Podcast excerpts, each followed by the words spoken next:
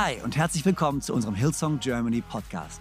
Ich bin Freimund Haverkamp, Leadpastor der Hillsong Church in Deutschland, Zürich und Wien. Und es ist so genial, dass du eingeschaltet hast. Gott hat einen guten Plan für dich und dein Leben und will dir heute persönlich begegnen. Ich hoffe, dass diese Predigt dich ermutigt und inspiriert. Viel Spaß bei der Message. Der Titel von der Predigt ist This is for everyone. This is for everyone. Das ist für jeden. Wenn du mitschreibst, kannst du das oben auf deine Seite draufschreiben. Das ist für jeden. This is for everyone. Wir haben einen Monat voller Vision hinter uns. Heute ist der letzte Sonntag im Februar und wir hatten einen Februar, der visionsgeladen war. Äh, von all den Dingen, Vision Sunday, Pastor Brian, Pastor Bobby, was sie ausgerufen haben, ausgesprochen haben, über unsere Church, äh, Sisterhood hat wieder durchgestartet. Wir hatten unsere erste Leadership Training Night. So viele Dinge passieren. Wir haben richtig viel Vision. Wir haben eine Vision, diese Kirche zu bauen. Wir haben eine Vision, nach vorne zu gehen, zu sehen, wie Gottes Königreich sich etabliert und einen Schritt nach dem nächsten geht. Ich liebe die Worte, die Pastor Brian ausgerufen hat über unserer Church. Rettung, Wiederherstellung und Wiederaufbau. Rettung, Wiederherstellung und Wiederaufbau. Am Freitag hatten wir ein Unternehmerfrühstück und ich habe über die drei Worte gesprochen. Das, was Pastor Brian ausgesprochen hat über uns als Church. Unsere Church soll ein Ort der Rettung sein. Wir träumen davon, dass unsere Church ein Ort der Wiederherstellung ist. Und wir träumen davon, dass unsere Kirche ein Ort ist, wo Menschenleben wieder aufgebaut werden. Wo Menschen leben, die vielleicht zerstört sind, die vielleicht am Boden liegen, die vielleicht zerbrochen sind, erneut aufgebaut werden und Gottes Herrlichkeit sichtbar wird in dem Leben von Menschen. Das ist der Ort, von dem wir träumen. Wir wollen eine Kirche kreieren und das ist so wichtig, dass wir das verstehen. Okay, wir haben die Vision, wir wollen 30 Campus, wir wollen Deutschland, Österreich, Schweiz, wir wollen so viele Menschen erreichen wie niemals zuvor, aber wir dürfen niemals vergessen, warum. Warum wollen wir das tun? Wir wollen einen Ort der Rettung kreieren, wo Menschen kommen können, gerettet werden können, Bestimmung finden können, Berufung finden können. Ein Ort, wo Menschenleben wiederhergestellt wird, wo Würde wiederhergestellt wird. Wir hatten jetzt erst in Konstanz und das ist, das kriegen nicht so viele immer mit. Wir sind mittlerweile so groß, es passieren so viele Dinge, gute Dinge, traurige Dinge. Aber wie wir als Kirche trotzdem immer wieder auch schaffen, Würde wiederherzustellen, Menschen Würde zu geben. Wir hatten leider jetzt jemanden in unserer Church in Konstanz, mit dem wir über Jahre schon im Kontakt waren, mit unserem City Care Team, äh, der oft bei uns im Foyer auch war, der leider ähm, fast unbemerkt in seiner Wohnung gestorben ist. Und wäre, wäre nicht einer von, unseren, von unserem Team, von unserer Church, jemand, der sich kümmert, hingegangen und hätte realisiert, dass da niemand aufmacht, niemand da ist, hätten wir gar nicht oder hätte niemand gemerkt, dass diese Person gestorben ist. Und dann war der Plan eigentlich von der Stadt so, okay, ein großes anonymes Grab, wo man alle hinlegt, wo, die keinen Narben. Und unser Team war gleich so, nee, das geht gar nicht. Also das kann nicht sein. ein Mensch verdient mehr, als irgendwo anonym verbuddelt zu werden. Und so war unser Team da und diese Woche hatten sie eine Beerdigung und jeder hat eine Karte geschrieben, einen Briefkasten auf sein Grab gestellt. Und ich denke mir, hey, das ist der Ort, den wir kreieren wollen. Ein Ort, wo die Würde des Menschen wiederhergestellt wird, wo an jeden Einzelnen geglaubt wird, wo wir die Reise gehen in guten Zeiten und in schlechten Zeiten. Das ist die Kirche, von der wir träumen. Ja, wir träumen von großen Gebäuden. Wir träumen von Menschenmassen, die wir erreichen erreichen werden. Aber jede Menschenmasse besteht aus einzelnen Leben. Und jedes einzelne Leben zählt und ist wichtig. Das ist die Kirche, von der wir träumen. Aber die Realität ist, die Vision ist groß, der Plan ist groß, aber es wird uns alle brauchen.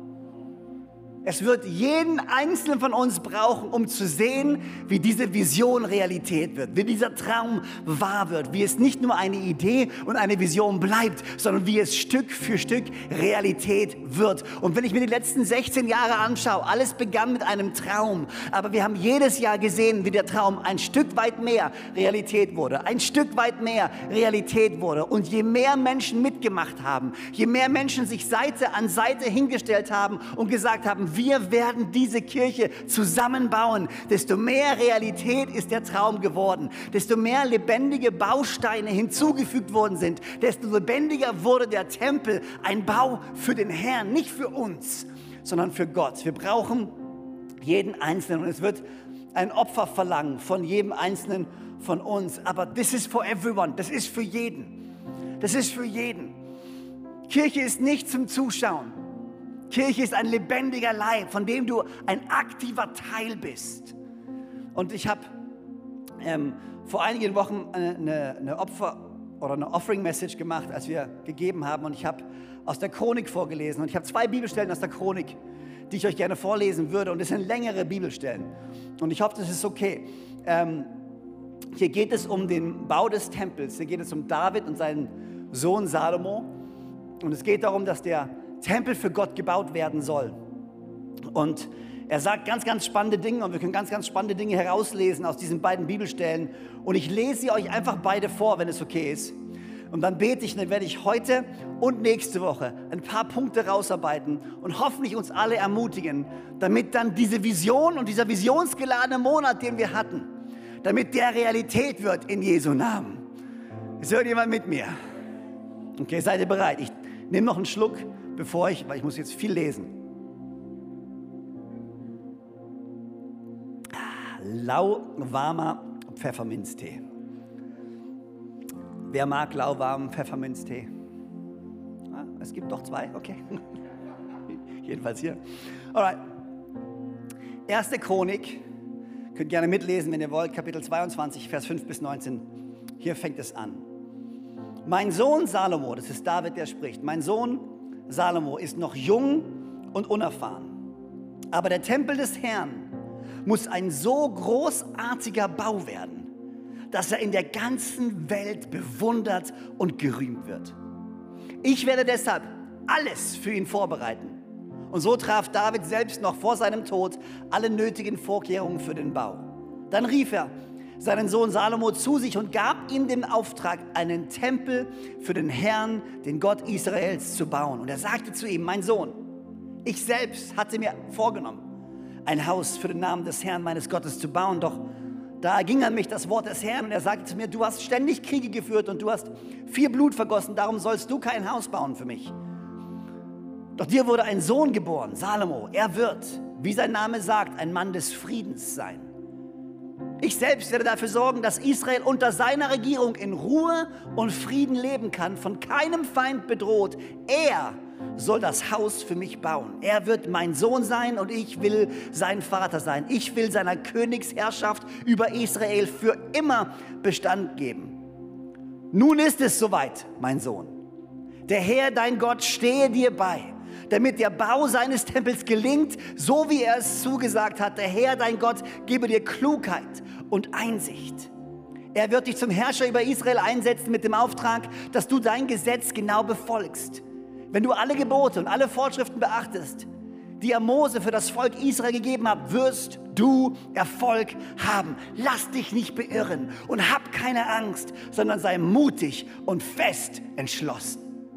Denk daran, dass ich trotz aller Schwierigkeiten, ich habe gesagt, es ist eine lange Bibelstelle, denk daran, dass ich trotz aller Schwierigkeiten hundertmal tausend Zentner Gold und tausendmal tausend Zentner Silber für den Tempel zusammengebracht habe. Dazu solche Mengen von Eisen und Bronze, dass man sie gar nicht wiegen kann. Auch Holz und Steine für den Bau habe ich beschafft und du wirst noch viel mehr herbeischaffen. Eine große Zahl von Bauarbeitern steht dir zur Verfügung. Steinmetze, Maurer, Zimmerleute, ebenso zahllose Kunsthandwerker, die Arbeiten in Gold, Silber, Eisen und Bronze ausführen können.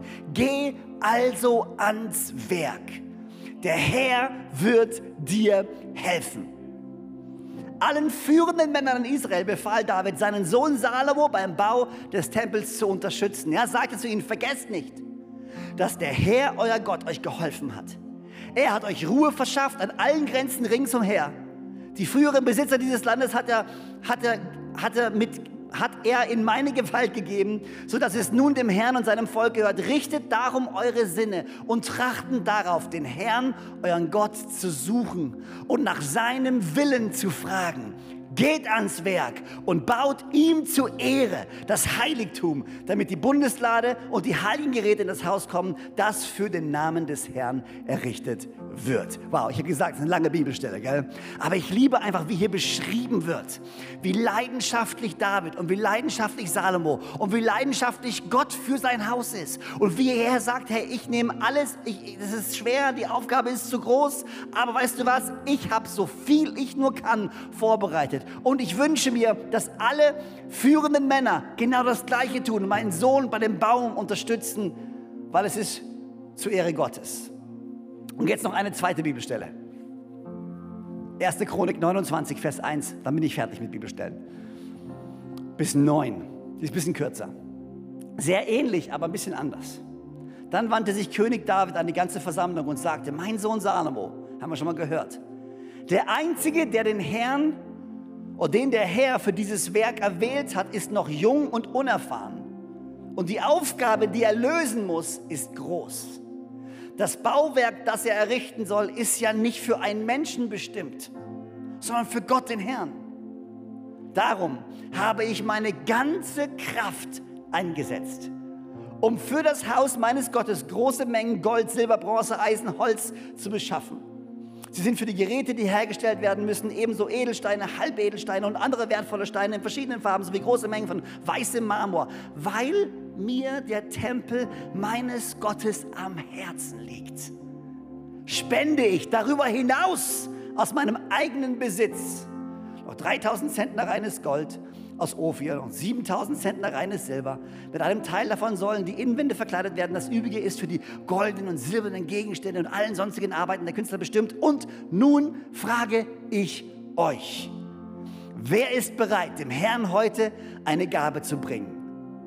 Da bewiesen die Sippenobenhäupter, die Oberhäupter der Stämme, die Obersten und Hauptleute und die Beamten des Königs ihre Opferbereitschaft und spendeten für den Tempelbau 5000 Zentner Gold, dazu 10.000 Goldmünzen, 1000 oder 10.000 Zentner Silber, 18.000 Zentner Bronze, 100.000 Zentner Eisen. Der Edelsteine besaß, stiftete sie für den Tempelschatz, der von Jehiel, einem Nachkommen Geschons, verwaltet wurde. Das ganze Volk freute sich über die Opferbereitschaft, weil diese reichen Gaben freiwillig und mit ungeteiltem Herzen für den Herrn gespendet worden waren. Auch König David freute sich sehr.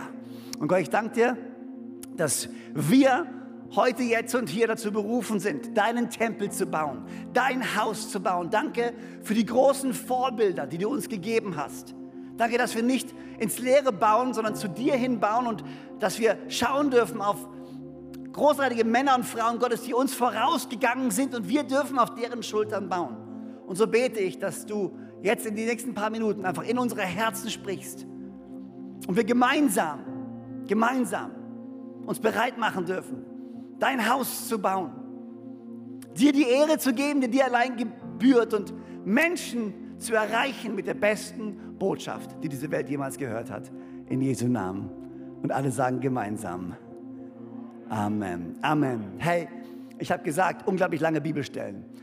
Ähm, und die Hälfte von meiner Predigtzeit ist abgelaufen. Aber weißt du was? Es ist nicht schlimm. Weil das Beste, was wir tun können, ist aus dem Wort Gottes vorzulesen. Ich glaube, jedes Mal, wenn du anfängst, aus, aus Gottes Wort vorzulesen, ist das keine verlorene Zeit. Amen. Und ich liebe einfach dieses Bild, was hier gemalt wird, und ich, ich, ich bin mir sicher, dass während ich vorgelesen habe, Gott schon zu einigen gesprochen hat und einige Dinge schon herausgearbeitet hat, weil da so viel drin ist. Aber ich will einfach nur heute drei simple Punkte rausarbeiten. Nächste Woche drei. Und dann wollen wir gemeinsam, äh, nächsten, nächsten Sonntag ist unser Kingdom Builders Sonntag. Wir starten als Kingdom Builders wieder durch.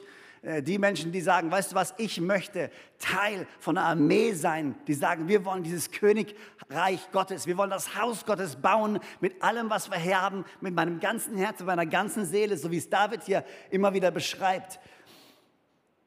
Hier ist das Erste, wenn wir diese Kirche bauen wollen und denkt an das, was ich gesagt habe, was für eine Art von Kirche wir bauen wollen. Eine Kirche, die Menschen erreicht. Ein Ort, wo Menschen gerettet werden, wo Würde wiederhergestellt wird, wo Leben aufgebaut werden. Wenn wir das tun wollen, dann ist das Erste, was wir tun müssen und was, du sich, was sich hier so rauszeichnet oder abzeichnet aus diesem, aus diesen Bibelstellen ist, wir müssen berufen leben. Wir müssen berufen leben. 1. Chronik 29, Vers 1. Hier sagt er, hey, Salomo, der Einzige, den der Herr für dieses Werk erwählt hat. Wir müssen verstehen, dass Gott uns erwählt hat für diesen Moment. Es ist kein Zufall, dass du jetzt mir gerade zuhörst. Es ist kein Zufall, dass du jetzt gerade in einer Microchurch sitzt, in einer von unseren Locations, sei es in Köln, sei es in Zürich, sei es in Düsseldorf, sei es in München, sei es in Konstanz, wo auch immer du bist, in Wien. Es ist kein Zufall, sondern du bist berufen für einen Zeitpunkt wie diesen. Und das Erste, was wir tun müssen, um diese Kirche zu bauen, von der wir träumen, ist, wir müssen anfangen, ein berufenes Leben zu führen. Beruf, Menschen, die berufen sind, leben nicht Tag ein, Tag aus, sondern haben ein klares Ziel, eine klare Vision, eine klare Richtung. Menschen, die berufen sind, stehen wieder auf, wenn sie hingefallen sind. Menschen, die berufen sind, sind geduldig und pushen weiter, auch wenn es mal schwer ist. Wir müssen verstehen, das Erste, was es braucht von uns allen, ist, dass wir berufen leben. Wir sind als allererster Stelle natürlich dazu berufen, ihm zu folgen. Unsere Erde, also berufen zu leben heißt ja nicht nur, okay, berufen zu leben heißt Kirche bauen, Kirche bauen, Kirche bauen. Ich glaube schon, dass es das heißt. Aber wie bauen wir denn seine Kirche? Wie bauen wir denn sein Haus? Deine allererste Berufung ist es, ihm zu folgen.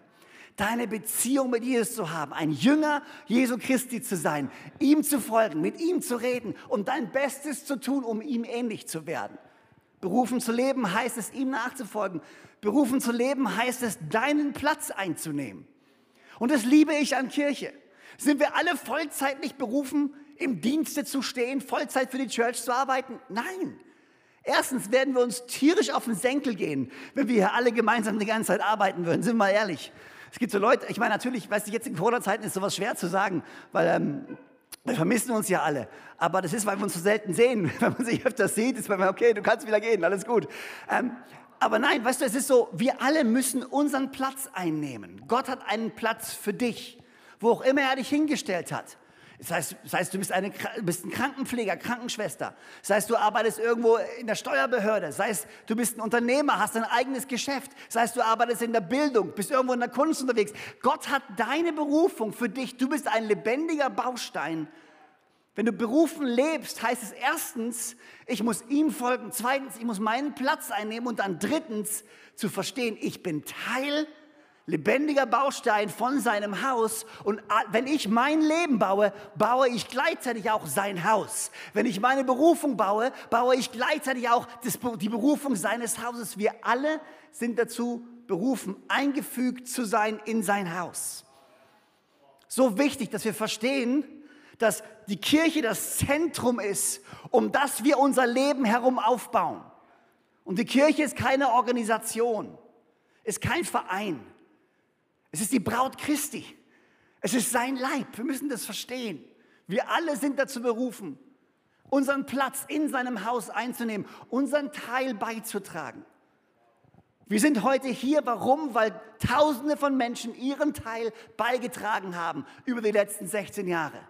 Und um dahin zu kommen, wo wir hingehen wollen, verlangt es von uns allen, unseren Platz einzunehmen, um diese Vision zu erreichen, um diese Tempel zu bauen, um, um, um Gott die Ehre zu geben, um Menschen zu erreichen, müssen wir berufen leben. Come on, lebst du noch berufen? Ich weiß, es sind schwierige Zeiten momentan und man kann sich verlieren manchmal und man kann entmutigt werden. Aber ich will dir heute mal Mut machen. Fang an, berufen zu leben. Fang an, deinen Träumen hinterherzustreben. Fang an, dein Leben in die Hand zu nehmen und etwas anzufangen mit dem, was Gott dir gegeben hat. Du bist besser, als du glaubst zu sein und du hast mehr, als du glaubst zu haben. Nimm, was du hast und fang an, berufen zu leben. Das zweite ist, also das erste ist eine göttliche Berufung. Das zweite ist, wir müssen unseren heiligen Auftrag verstehen. Wir müssen unsere göttliche Berufung verstehen, wir müssen berufen leben, wir müssen diesen heiligen Auftrag verstehen. Wir müssen verstehen, was es da eigentlich ist, was wir bauen. Dieses Bauwerk, das er errichten soll, ist ja nicht für Menschen bestimmt, sondern für Gott, den Herrn. Ich liebe diese, dieses Bewusstsein, was David hier sagt. Freunde, was wir hier bauen, ist nicht für Menschen was wir hier bauen, ist für Gott. Wir müssen verstehen, diesen Auftrag, den wir haben, das ist ein heiliger Auftrag. Der ist mit Vorsicht zu genießen. Lass mich anders ausdrücken. Mit Ehrfurcht auszuführen. Manchmal, manchmal reduzieren wir Kirche zu Vereinsarbeit und Teams und Dienstpläne und wer kann und wer kann nicht und wann ist jemand da und wann nicht und wer sitzt im Vorstand und wer nicht und keine Ahnung, Arbeitsschutz und was auch immer es da für tolle Sachen gibt.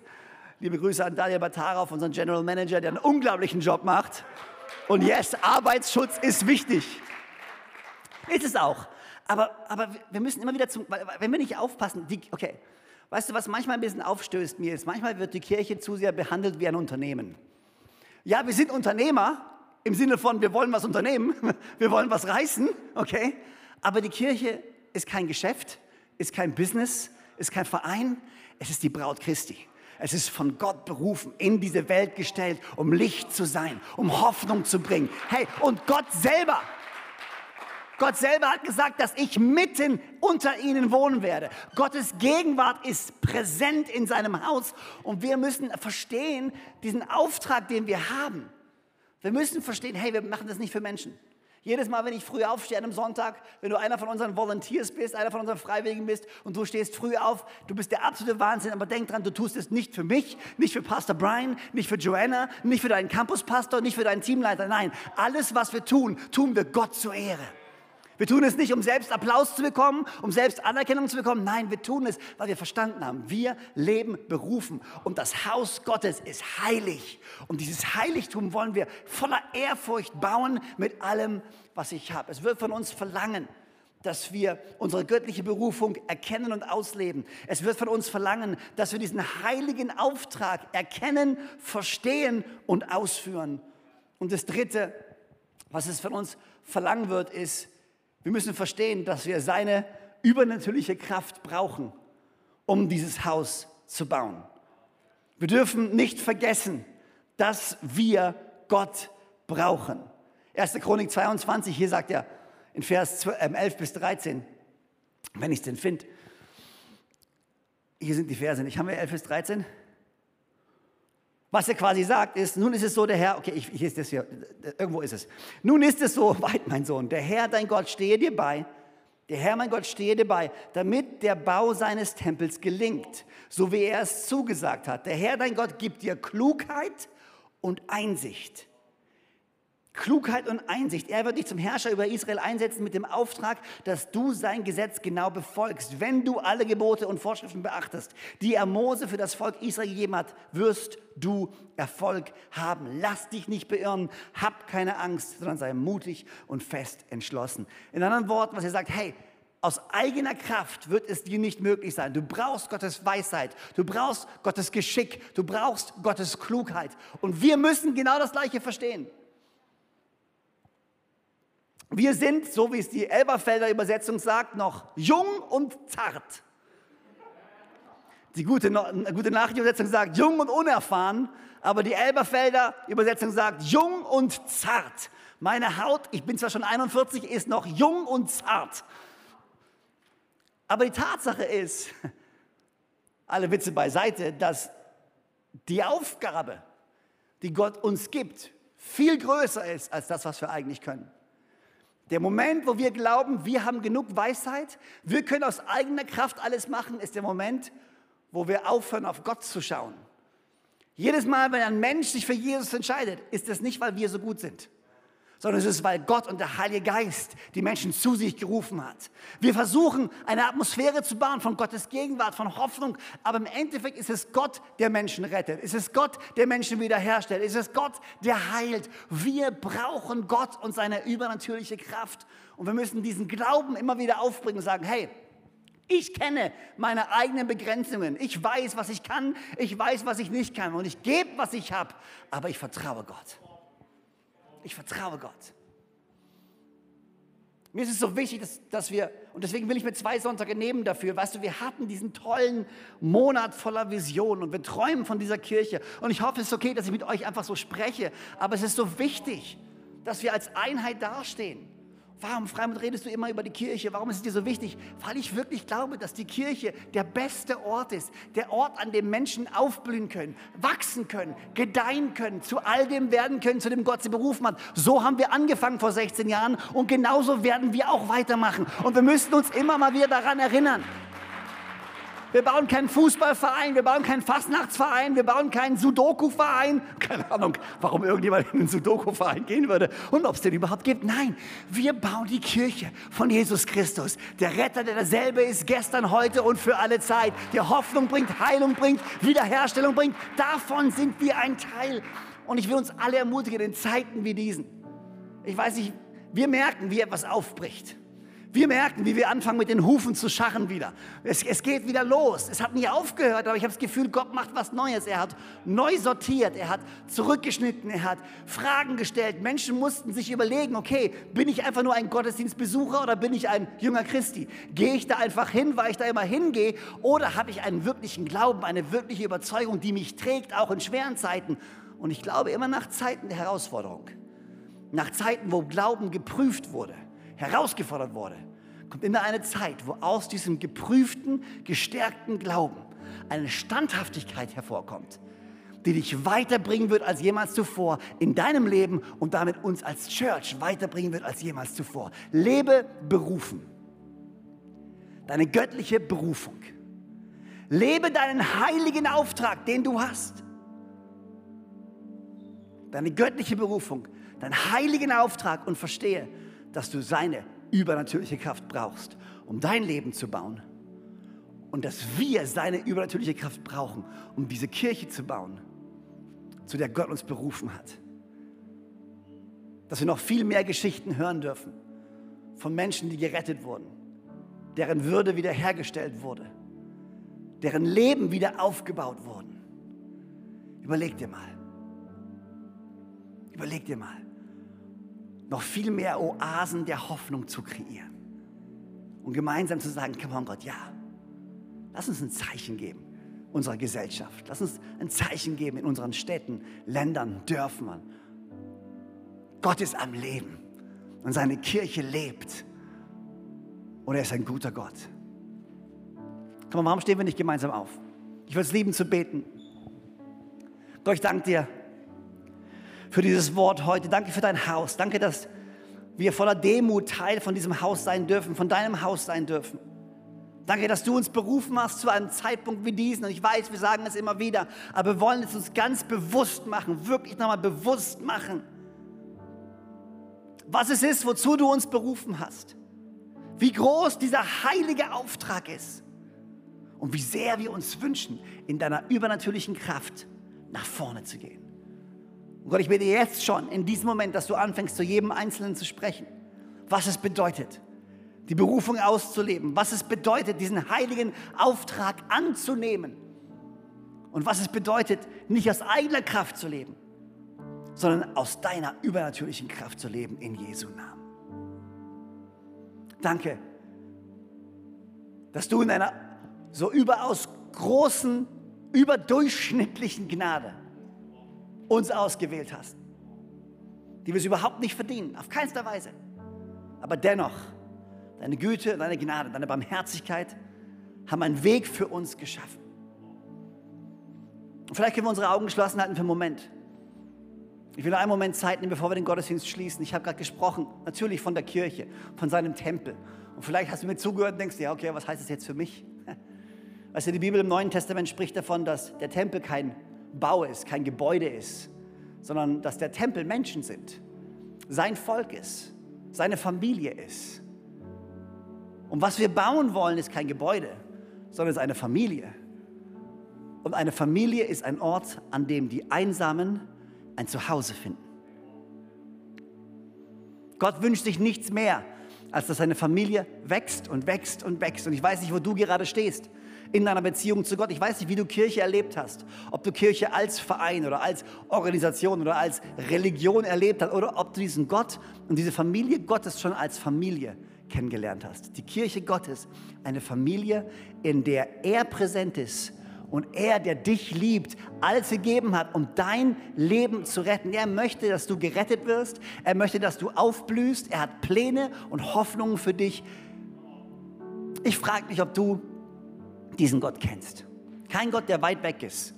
Kein Gott, der auf Religion besteht, sondern ein Gott, der eine persönliche Beziehung sich mit dir wünscht. Du hast eine göttliche Berufung von Gott. Du hast einen heiligen Auftrag von Gott.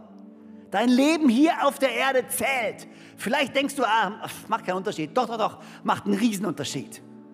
Du bist kein Unfall, du bist kein Zufall, du bist von Gott gewollt, von Gott geliebt und von Gott bestimmt.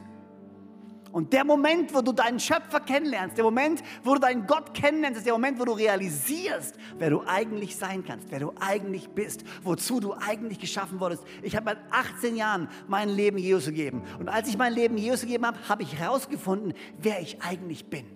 Oftmals ist unser Leben eine lange Suche nach Identität. Eine lange Suche danach herauszufinden, wer man eigentlich ist. Wenn du ihn kennenlernst, der dich geschaffen hat, findest du heraus, wer du bist. Was ich lieben würde, ist einfach ein Gebet zu sprechen, ein simples Gebet zum Abschluss jetzt, in dem du diesen Gott einladen kannst in dein Herz. Wenn du sagst, ich will diesen Gott kennenlernen, ich will diesen Jesus in meinem Leben haben, ich will meine göttliche Berufung erkennen, ich will, dass er Teil von mir wird, dann kannst du dieses Gebet einfach nachbeten und wir alle beten das zusammen laut nach an all unseren Microchurches und bei dir zu Hause. Du kannst es laut beten, du kannst es leise beten, wo auch immer du es anschaust. Es ist ein simples Gebet, in dem du Gott und Jesus einladen kannst in dein Herz. Können wir gemeinsam beten? Herr Jesus, danke, dass du mich liebst. Danke, dass du am Kreuz für mich gestorben bist und wieder auferstanden bist. Danke, dass du mir vergibst und mich so annimmst, wie ich bin. Komm an mein Herz. Sei mein Gott, sei mein Herr und sei mein Retter. Ab heute folge ich dir nach den Rest meines Lebens im Namen von Jesus. Und alle sagen gemeinsam. Amen, Amen. Come können wir den Leuten einen großen Applaus geben? So genial, dass du dabei warst. Ich hoffe, du gehst gestärkt und voller Glauben in deine Woche. Wenn dir dieser Podcast gefällt, dann abonniere doch diesen Kanal, um keine Message zu verpassen. Und schau auch mal auf unserer Webseite hillsong.de vorbei. Dort findest du alle Infos zu unseren Gottesdiensten und so viel mehr. Natürlich findest du uns auch auf YouTube und Instagram. Hey, hab eine gute Woche, Gottes Segen, bis bald.